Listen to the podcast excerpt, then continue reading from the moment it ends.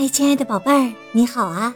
我是小雪老师，欢迎收听小雪老师讲故事，也感谢你关注小雪老师讲故事的微信公众账号。下面呢，小雪老师带给你的故事名字叫《奔向自由的木偶潘趣》。故事开始了，奔向自由的。木偶潘趣，潘趣是古老的小剧场里最爱胡闹的牵线木偶。他老爱唱反调，不是演出的时候突然想出去散步，就是导演指派他担任丑角时，他偏偏想演悲剧的角色。他对小丑阿雷奇诺坦白说：“总有一天。”我要把牵线剪断。他说到做到，不过不是在白天剪的。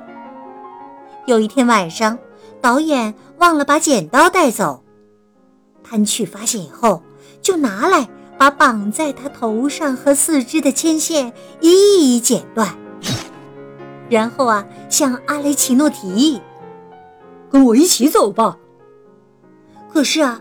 阿雷奇诺舍不得他的女朋友戈荣蒂娜，而潘趣呢，才不想拖着那个扯他后腿不下千百次的女人。那我自个儿走。他做了这样的决定后，勇敢地跳到地上，然后啊，飞也似的逃走了。他边跑边想：太棒了，我已经挣脱那些牵线了。也不受牵制了。现在，脚爱往哪儿摆就往哪儿摆，这种感觉真是太棒了。外面的世界对落单的木偶来说实在太大，也太可怕了。尤其到了晚上，凶残的野猫会把任何逃跑的东西误当成老鼠，在后面追捕。看去。费了一番口舌，总算让野猫们相信他是个真正的艺人。不过呀，为了安全，他还是逃到一座花园躲起来，蹲在墙边，不知不觉的睡着了。第二天，太阳一出来，他就醒了。他觉得肚子饿，咚。看看西看看，可是啊，除了康乃馨、郁金香、百日菊、绣球花，他什么也没看到。算了，潘去自言自语，然后摘了一朵康乃馨，半信半疑的嚼起花瓣来。这可不像吃牛排或者鱼排，花虽然很香。却没有什么味道。不过，潘趣觉得那是自由的滋味儿。吃到第二口时，他已尝出这花的绝顶美味。于是，他决定在这座花园待下来。他找到一棵高大的木兰树，树叶很厚实，不怕风吹雨打。他就在树下过夜。他是花园里的花来充饥，今天吃一朵郁金香，明天吃一朵玫瑰。有时啊，他会怀念起从前的美食，夜里梦见满山满谷的面条和奶酪。可是啊，他没有屈服。渐渐的，他变得干干瘪瘪的。浑身散发出强烈的香气，有好几回连蜜蜂都停在他身上，把蜂刺穿进他的木头脑袋，想采点花蜜，结果呢，什么也没有采到，只好大失所望的离去。冬天来了，花儿全谢了，树叶也掉光了。花园正在等待第一场雪，可怜的潘趣，这时再也找不到任何东西可以吃了。或许你们会说，他可以重新上路到其他地方找吃的呀。可他那两条木头腿已经不听使唤，走不远了。算了，潘趣说：“就让我死在这儿吧，葬在这儿不算什么坏下场，而且还是一样自由。再没有人会用牵线绑我的头，指使我该说些什么了。”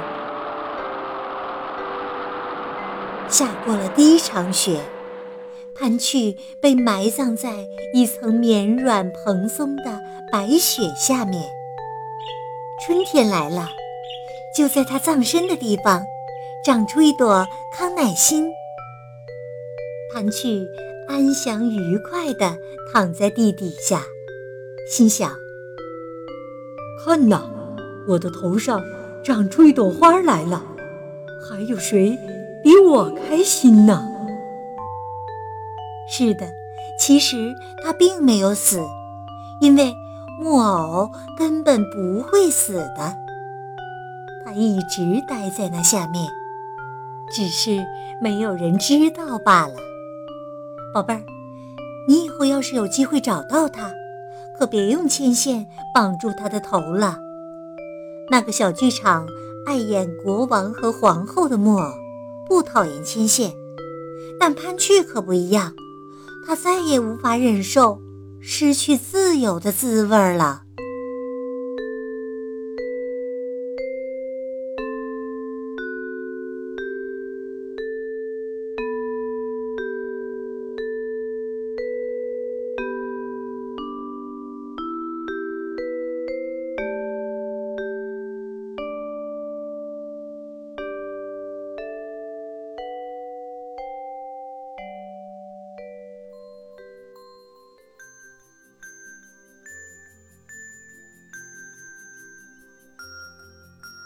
亲爱的宝贝儿，刚刚你听到的是小学老师为你讲的故事《奔向自由的木偶潘趣》，作者呢是来自意大利的国际安徒生大奖获得者贾尼·罗大里。今天呢，小学老师给宝贝儿们提的问题是：逃到了花园里的木偶潘趣，靠吃什么来充饥呢？